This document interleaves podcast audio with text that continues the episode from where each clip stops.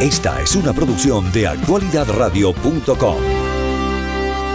Seguimos acá en vivo y en directo desde la Casa Blanca. Recuerden que somos la única emisora transmitiendo en vivo y en directo desde la Casa Blanca para el mundo. Y además de eso, un privilegio eh, que muy pocas emisoras se pueden dar el lujo de, de decir, pero se reconoce también el trabajo que hacemos como comunicadores y además de eso como medios de comunicación en un país donde ya somos millones los hispanos, ya somos la primera minoría, somos más de 60 millones en los Estados Unidos pero además de eso, eh, los venezolanos se han multiplicado, nos hemos multiplicado aquí en grandes cantidades. Eso nos alegra muchísimo y lo celebramos.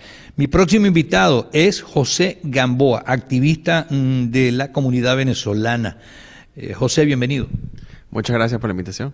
Con mucho gusto. ¿Cómo te sientes estando hoy y recibiendo? Veo que tienes en, en el paltó, en tu saco, las banderas de Venezuela y Estados Unidos.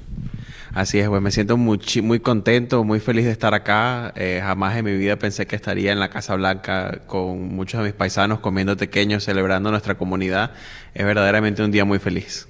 Me alegro muchísimo. José, cuéntanos cómo te sientes como activista de la comunidad venezolana en, en los Estados Unidos ¿Y qué es lo que tú puedes resaltar, eh, no tanto del acto de hoy, porque ya sabemos que es un reconocimiento, pero de lo que ha sido tu trabajo con tus paisanos en este país? Claro que sí. Bueno, fíjate, yo llegué a los Estados Unidos cuando tenía 19 años, me, vine solo sin mis padres y desde entonces pues siempre igual seguí conectado con mi comunidad y busqué, primero vi que había muchísimas necesidades y busqué cómo podía yo ahora como un migrante también apoyar a mi gente. Eh, yo resido en Orlando, en el estado de la Florida y allí pues hay muchísimos venezolanos que están llegando todos los días y las cosas en las que nos enfocamos porque de verdad pues obviamente es necesidades de reforma migratoria, necesidades de recursos, verdaderamente hay muchísima gente que llega y no conoce la realidad de Estados Unidos, no conoce los sistemas y pues ah, tenemos que nosotros también proveerles recursos e información para que ellos se adapten propiamente a la vida en los Estados Unidos.